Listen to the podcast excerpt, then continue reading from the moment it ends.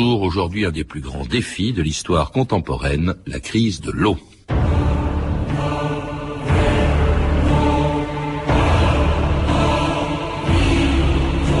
La crise de l'eau menace plus d'êtres humains que les armes de destruction massive.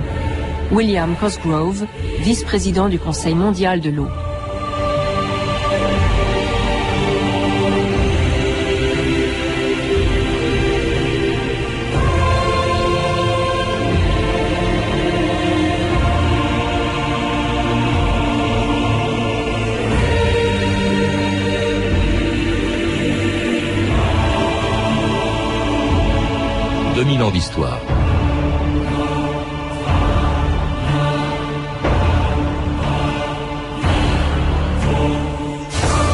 C'est de l'eau que vient la vie et c'est grâce à l'eau qu'elle continue depuis plus de 3 milliards d'années. Sans l'eau que l'on boit, qui fait pousser les récoltes, qui coule dans nos salles de bain, dans nos cuisines ou dans les turbines des centrales hydrauliques, la vie serait impossible.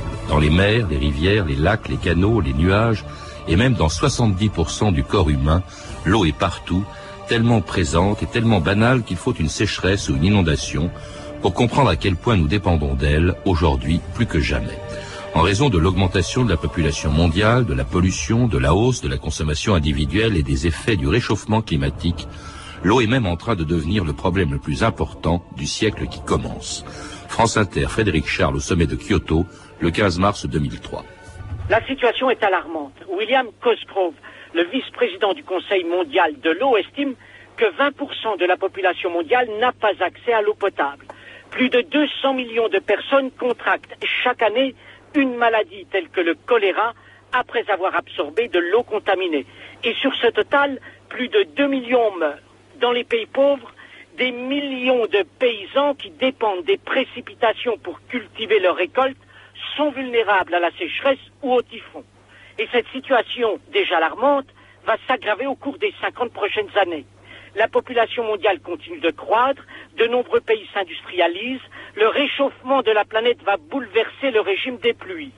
Et selon le pire des scénarios envisagés, des pays pourraient se faire la guerre pour le contrôle des ressources en eau. Tokyo, Frédéric Charles. Yves Lacoste, bonjour. Bonjour. Vous êtes géographe, spécialiste de géopolitique et directeur de la revue Hérodote. Alors, ce que l'on vient d'entendre, vous le dites aussi dans un livre sur l'eau dans le monde qui vient d'être publié chez Larousse. Vous parlez de l'eau comme un des problèmes les plus graves auxquels on devra faire face dans les années qui viennent. Comment expliquer que le problème de l'eau soit aujourd'hui beaucoup plus préoccupant que dans le passé? C'est la rencontre de différents phénomènes. Hein. D'abord, il y a l'augmentation de la population. Hein. Depuis 1960, la population du globe est passée en gros de 3 à 6 milliards et elle va passer à 8 milliards. C'est déjà un phénomène très important. Cette population vit de plus en plus dans de très grandes villes. Or, pour ce qui est de l'eau, autant un paysan ou les habitants d'une petite ville peuvent se pourvoir en creusant des puits ou dans la petite rivière voisine, autant une grande ville, il faut aller chercher l'eau parfois très loin. Dans une partie du monde, les niveaux de vie augmentent et par conséquent, ça entraîne une consommation pour chaque individu de l'eau pour ce qui est de se laver, pour différents usages. Ça, c'est en quelque sorte les causes humaines. D'autre part, il y a des causes proprement climatiques qui ne sont pas sans rapport d'ailleurs, c'est ce que les écologistes appellent l'effet de serre, hein, c'est-à-dire l'augmentation des températures dû au déversement dans l'atmosphère de quantités de plus en plus grandes de gaz carbonique. Le réchauffement climatique qui d'ailleurs a des effets tout à fait contradictoires en ce qui ah, concerne l'eau. Tout à fait. Ça, c'est un point qu'on ignore le plus souvent.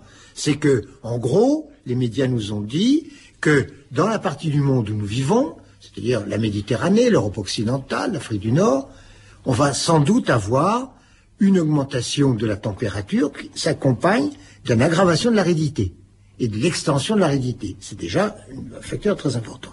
Mais comme les températures vont augmenter, la quantité d'eau qui s'évapore à la surface de l'océan augmente, et la quantité de vapeur d'eau dans l'atmosphère s'accroît, et par conséquent, dans d'autres parties du monde, et en particulier dans toute la partie euh, sud-est de l'Asie, on va avoir, et c'est beaucoup plus grave en vérité, une augmentation considérable des précipitations pendant une partie de l'année. Et là, les risques ne sont pas la sécheresse avec toutes ses conséquences, c'est des inondations qui risque d'être tout à fait catastrophique. Oui, autrement dit, des catastrophes dans les deux cas, que ce soit des, inondations, oui, mais il est beaucoup plus, oui. il est beaucoup plus difficile de lutter contre la crue de fleuves monstrueux hein, que de faire face à l'aridité saisonnière. L'aridité qui a quand même des conséquences catastrophiques. Yves Lacoste, ce fut le cas en 1984-85 en Éthiopie, une sécheresse qui a provoqué la mort de plus de 500 000 personnes. France Inter, Odile Martin en Éthiopie, le 24 février 1985.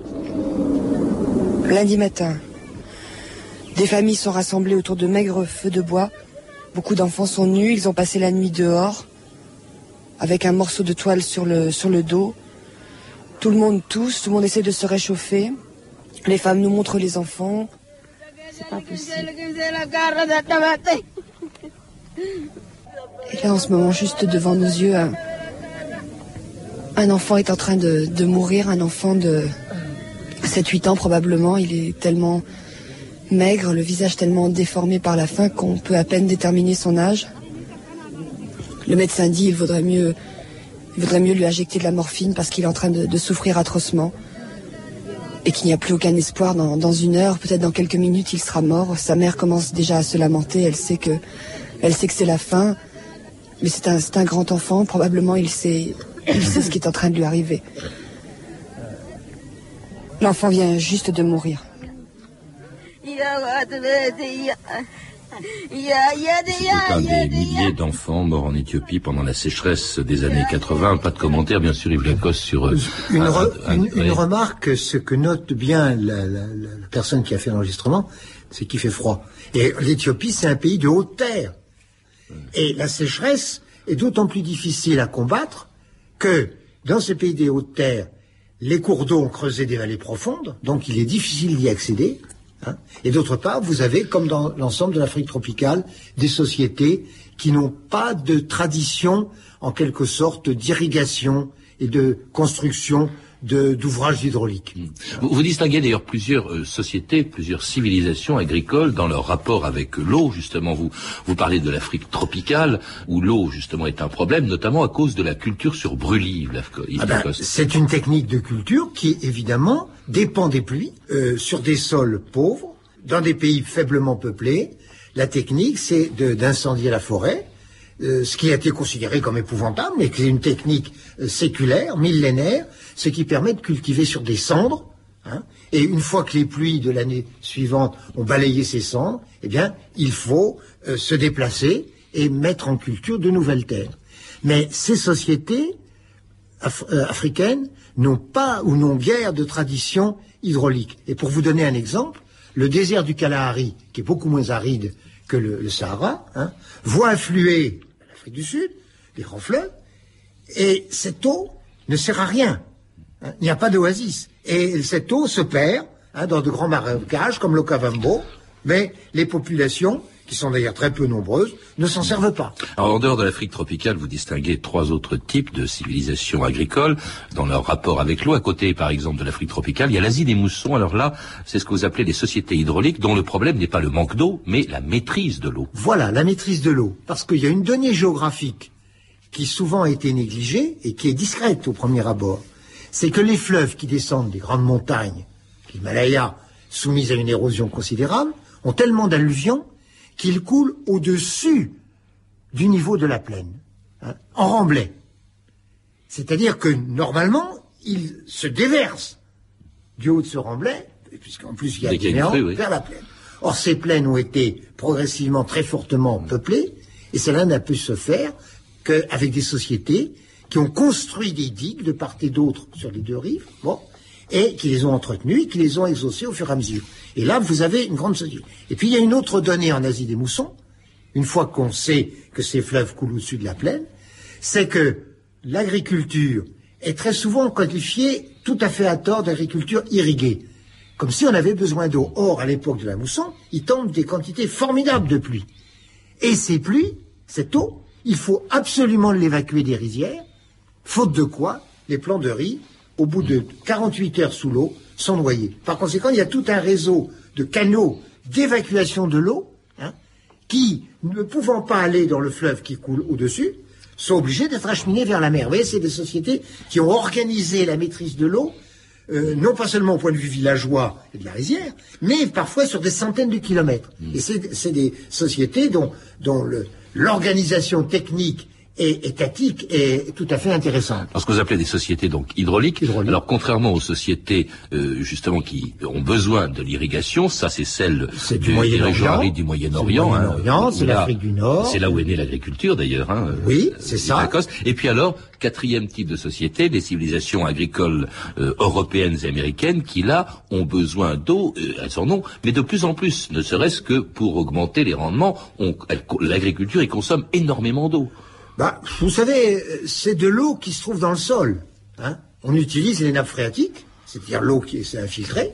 Et aujourd'hui, on s'étonne que l'on arrose le maïs, etc. Mais c'est au fond un surplus. La masse de l'eau utilisée, elle est tombée sur le sol pendant la saison des pluies, et puis elle s'est infiltrée, et on a des plantes qui ont un appareil de racines suffisamment profond pour euh, utiliser cette eau. Alors il n'y a pas que pour l'agriculture, vous l'avez rappelé tout à l'heure, il y a pour les besoins considérables ah, euh, des villes euh, que l'on que l'on consomme. La, crise de l'eau, c'est celle qui est liée pour nos sociétés au développement formidable des villes. Et, des villes et des industries qui polluent l'eau, d'où l'apparition, l'essor de très grandes entreprises de distribution et d'assainissement des eaux. Et là, j'étais surpris en vous lisant d'apprendre qu'au fond, trois, les trois plus importantes sociétés de distribution d'eau dans le monde étaient françaises. Hein. C'était la Générale des Eaux du groupe Vivendi, c'était la Lyonnaise des Eaux, et puis depuis 83, la, la SOR, hein, la Société d'aménagement urbain et rural du groupe Bouygues. C'est extraordinaire cette concentration ah, et cette importance. C'est passionnant. Et au point de vue historique, puisque c'est 2000 ans d'histoire, on va remonter au 19e siècle, hein, c'est tout à fait frappant de voir qu'il y a une forme de réponse à une difficulté euh, d'urgence à l'époque. Hein, c'est les épidémies de choléra qui ravagent l'Angleterre et la France notamment, et qui ont fait des, plus d'un million de personnes, de morts. Par conséquent, des sociétés saisies de panique, il faut répondre. Alors, on s'est rendu compte que le choléra venait de l'eau polluée. Donc, nécessité d'organiser un réseau d'eau potable. Bien. Mais aussi, et c'est fait au même moment et avec les mêmes hommes, hein, évacuer l'eau usée et évacuer les excréments, les égouts. Hein. Et par conséquent, ça, dans d'autres pays où la révolution industrielle se développait, c'est chaque municipalité chaque commune qui a géré ça en, régie. Hein. Bon. En France, l'originalité tout à fait surprenante, c'est que les municipalités, et souvent les grandes villes, ont passé des accords avec des groupes privés qui au départ n'étaient pas, pas importants. Hein. Et puis, euh, ces groupes privés ont été chargés eh bien, d'amener des tuyaux, d'établir des compteurs et de construire des égouts. Et ça, ça s'est fait essentiellement, sauf pour Bouygues, qui date, mmh. comme vous l'avez dit, de, 83, 83, ça s'est fait sous le Grand Empire. Alors c'était avec le général des eaux, donc aussi à Lyonnaise des eaux, et, elle contrôle non seulement elles assurent la distribution des eaux euh, en France, mais aussi dans, dans le monde euh, entier. Pour les pas, hein? pas complètement en France, hein, euh, pour les deux tiers. Oui, pour les deux tiers, mais en tout cas elle contrôle 40% d'un marché qui est estimé à, à 1000 milliards de dollars. Yves Lacoste, et puis elles sont présentes aussi en Afrique du Sud, où la Lyonnaise des eaux a installé des puits. France Inter, Nathalie Fontrelle, le 17 mars 2000. L'eau courante dans le village. Si les habitants remplissent toujours des bidons, c'est au robinet d'une dizaine de bornes fontaines reliées à une station de traitement. Hier, c'était à pied qu'on allait puiser l'eau dans la rivière à 8 km de là. Pour Cecilia Cornelia, c'était une vraie corvée. Nous avons 10 fontaines maintenant, à peu près à 200 mets seulement. L'eau n'est pas chère. Avec 2 francs, je peux acheter de l'eau pour Et nous ne sommes plus malades maintenant. Parce qu'avant, on souffrait de diarrhée, vous voyez. Mais les plus pauvres empruntent toujours le chemin qui mène à la rivière. L'eau des fontaines, si pure mais trop chère pour eux, est réservée à la boisson. Ils comprennent mal que l'eau, don du ciel, puisse être un bien commercial, un produit que l'on vend. Alors évidemment, c'est une révolution, hein, les fontaines qui arrivent dans un village africain. Et puis ça pose aussi un problème, on vient de l'entendre, Yves Lacoste, c'est celui du prix de l'eau, qui était d'ailleurs un des problèmes abordés au sommet de Kyoto en mars 2003. La revue de presse Stéphanie Drinka. Oui, en mars 2003, avec l'ouverture à Kyoto, au Japon, du troisième forum de l'eau, est présenté un rapport alarmant émanant des Nations Unies. À la lecture de ce rapport, écrit La Croix, il est clair que la crise de l'eau n'en est qu'à ses débuts. Le volume d'eau disponible par personne a déjà baissé d'un tiers en 20 ans et un autre tiers devrait disparaître dans les 20 ans à venir, alors que la planète accueillera 1 à 2 milliards d'êtres humains supplémentaires. Ce rapport, remarque journal Les Échos, propose un objectif ambitieux. D'ici à 2015, il s'agit de diviser par deux le nombre de personnes n'ayant pas accès à l'eau potable et n'étant pas raccordées à un système de traitement des eaux usées. Et le montant des investissements consacrés chaque année à l'eau devra pour cela passer de 80 à 180 milliards de dollars pour y arriver, explique le journal La Tribune, ce rapport suggère de créer un système original de financement associant les États, les collectivités locales, des banques régionales de développement aussi, mais surtout les entreprises privées. En effet, affirme La Tribune, il est illusoire d'imaginer que les populations en voie de développement puissent avoir durablement accès à l'eau potable si celle-ci n'est pas payante. Car les sociétés qui aménagent et gèrent les infrastructures hydrauliques ne sauraient s'installer ou demeurer dans ces pays à perte. Alors tout le monde ne partage pas cette approche euh, commerciale, on dirait. En même temps que le sommet de Kyoto, en contrepoint, se tient à Florence, en Italie, le sommet alternatif mondial de l'eau, qui a pour thème L'eau n'est pas à vendre, organisé entre autres par Attaque. Dans une interview euh, de l'Humanité, Jean-Luc Touly, le président de l'association pour un contrat mondial de l'eau, explique qu'il a préféré se rendre à Florence plutôt qu'à Kyoto. Pour les organisateurs de Kyoto, dit-il, le problème de l'eau se résume à un problème de financement. Nous disons au contraire que certains principes doivent être posés. L'eau, bien commun de l'humanité, ne doit pas être soumise aux seules lois du marché, dit-il. C'est d'abord et avant tout une question de volonté politique. Alors, comme proposition concrète, Jean-Luc Touly suggère notamment la taxe Tobin, hein, cette taxe sur la spéculation financière dans le monde, l'instauration d'un impôt aussi et la création d'un tribunal mondial de l'eau. Alors euh, l'eau euh, gratuite ou payante, en tout cas à l'ouverture du sommet de Kyoto en mars 2003, Libération constate un certain désarroi parmi les hauts responsables qui, depuis des décennies, militent pour un vrai plan Marshall pour l'eau. Kyoto se soldera-t-il par un lamento de plus ou un réel réveil? Car, affirme Libé, la sonnette d'alarme ne suffit plus. L'eau a soif de mesures concrètes. Un commentaire sur ces extraits de, journaux au lendemain du sommet de Kyoto, peut-être sur le prix, Yves Lacoste. C'est vrai qu'on peut être surpris d'avoir à payer l'eau. On considère que c'est un peu comme l'air qu'on respire. Vous, vous considérez qu'il faut payer Attendez, c'est plus compliqué. Et ma réaction par rapport au texte qui vient d'être lu, c'est que les gens dans les villes euh, payent déjà l'eau. Hein.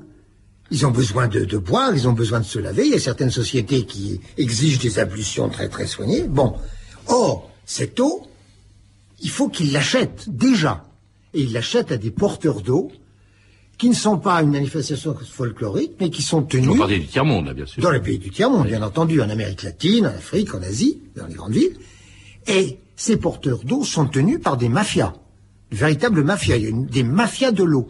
Or, on s'est aperçu, et les sociologues, là, ont fait des enquêtes absolument euh, ahurissantes, c'est que ces pauvres gens payent au jour le jour, au matin, au soir, l'eau parfois cinq fois plus chère que le prix qui est payé dans les, au, robinets, dans les quartiers euh, aisés.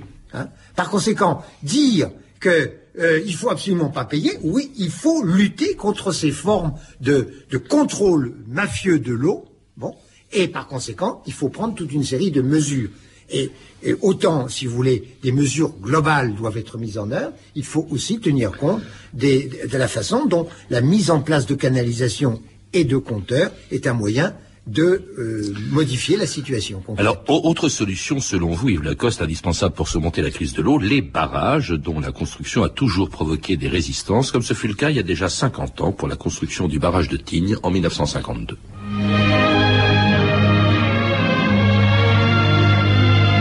Tignes est condamné, Tignes vit ses derniers jours. Le petit village savoyard de 120 feux va mourir du gigantesque barrage construit en travers de sa vallée et dont la retenue va l'engloutir sous 160 mètres d'eau. Après cinq ans de lutte incessante, l'heure fatale est arrivée. L'ordre d'évacuation a été affiché et chacun a reçu l'avis personnel qui lui enjoint de partir. Tignes va mourir. Et Tignes, englouti sous les eaux du barrage, ne sera plus qu'un nom, le nom d'un drame des temps modernes. Alors Tignes, un Tignes n'est qu'un des 45 000 barrages hein, qui existent aujourd'hui dans le monde. Je rajouterais qu'un autre Tignes a été construit au-dessus et que fort heureusement, les gens de Tignes ont reçu de très substantielles indemnité. C'est une chose très importante. Hein. Alors, à, l'époque, vous le rappelez... n'est pas la règle euh, générale. À l'époque, Yves Lacoste, vous le rappelez, euh, on n'était pas tellement contre les barrages. En plus, il s'agissait, dans, dans le cas de Tignes et d'autres barrages français, de produire l'électricité euh, et qui était non polluante, c'est l'hydroélectricité. En revanche, depuis quelques années, on se dresse contre de très grands projets qui visent surtout, d'ailleurs, à réguler le cours des fleuves pour l'irrigation. Hein, je pense à Assouan, je pense au barrage des Trois Gorges aussi en Chine. Et là, il y a une très très vive opposition. Oui, euh, quand vous dites on se dresse, les organisations écologistes se dressent. Hein, parce que depuis une dizaine d'années, elles ont entamé une campagne contre la construction de barrages et même de la réalisation de tous travaux hydrauliques, y compris les digues, contre les inondations. Alors que ces mêmes organisations, en soulignant la gravité de l'effet de serre, eh bien, conduisent à l'idée que par le principe de précaution, il faut se préparer à stocker de l'eau dans les pays où elle va être beaucoup plus rare et à lutter contre de grandes euh, inondations. Alors, l'argument principal des organisations écologiques est lié au fait que très souvent, les grandes organisations hydrauliques dans les pays du tiers-monde n'ont pas veillé à la réinstallation des populations dont les terres avaient été inondées en amont du barrage et que ces populations n'ont pas été indemnisées. Je pense que là, il y a une règle fondamentale qui doit être appliquée au plan mondial, c'est-à-dire que toute construction de barrage doit être accompagnée et vérifiée hein, de mesures de financement pour les populations qui ont été touchées. Alors ces installations hydrauliques, les, barrages ou les canaux, ça peut être aussi, vous le rappelez, la cause de conflits entre des États ou des peuples qui dépendent des mêmes sources d'approvisionnement en eau, comme c'est le cas euh, au Proche-Orient, où le partage de l'eau est un des enjeux du conflit israélo-arabe. France Inter, Guy Lemoine, directeur du Conseil mondial de l'eau à Marseille, le 26 novembre 1996. Le partage des eaux du fleuve Jourdain et des eaux souterraines entre la Syrie, la Jordanie, la Palestine ou les territoires palestiniens et Israël euh, sont au cœur des problèmes euh, de, la paix dans la région. Si vous allez dans ce village de Hojda, vous allez voir les surfaces vertes, la terre verte. Ça, ça appartient aux colons juifs. Bien sûr, ils ont des puits. Ils peuvent toujours en creuser des puits pour irriguer leurs plantations. Bien sûr, leurs fermes et leurs plantations sont toujours faites sur les terres confisquées aux Palestiniens. Et en même temps, vous allez voir en contraste les grandes terres sèches qui appartiennent aux habitants du village, qui n'ont pas d'eau et ne peuvent creuser des puits. C'est sec, c'est pas beau à voir. on a vu là, à côté, il y a les pompes euh, toutes neuves. C'est quoi alors? C'est des pompes euh, pour les, les, colonies juives autour. Euh, ils, prennent de cette eau pour irriguer leur exploitation.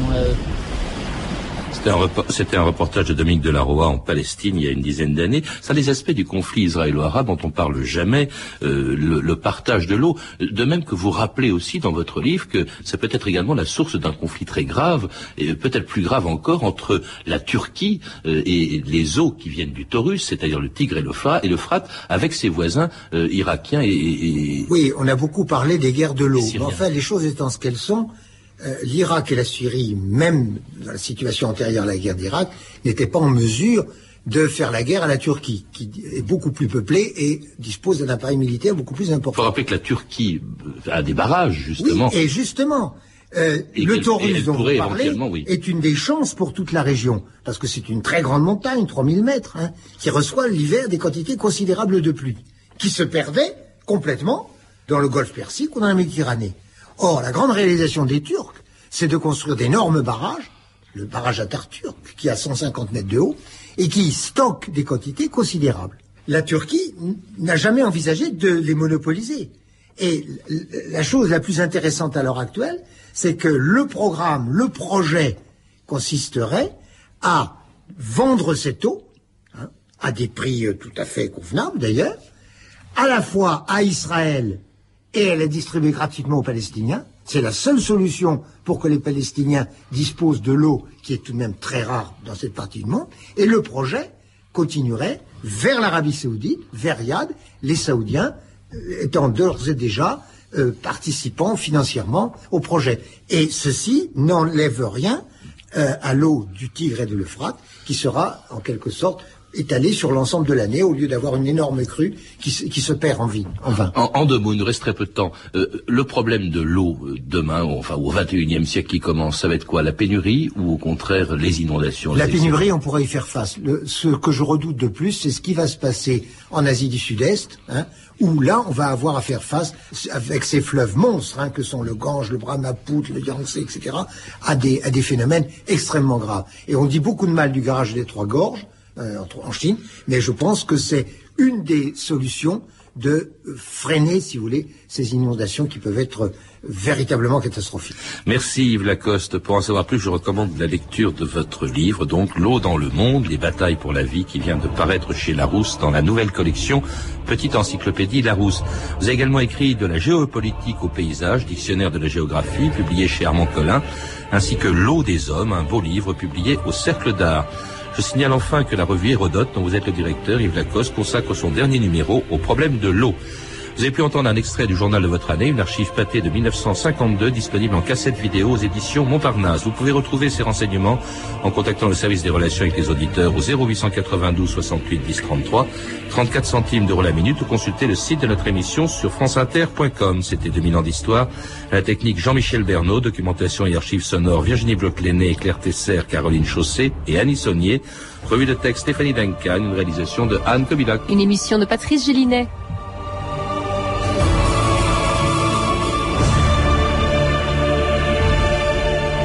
Le programme de la semaine prochaine, euh, lundi l'histoire d'un prix littéraire qui a 100 ans cette année, le prix Goncourt, mardi une famille de princes, de papes et de banquiers, les Médicis, mercredi les pouvoirs de la franc-maçonnerie, jeudi le plus célèbre des maréchaux de Napoléon, Murat, et enfin vendredi un grand témoin spécialiste de l'Antiquité grecque, Jacqueline de Romilly. Bonne fin de semaine à tous, à lundi prochain. Vous êtes sur France Inter et il est 14h30, l'heure de Portrait Sensible. Et toujours sans Chris qui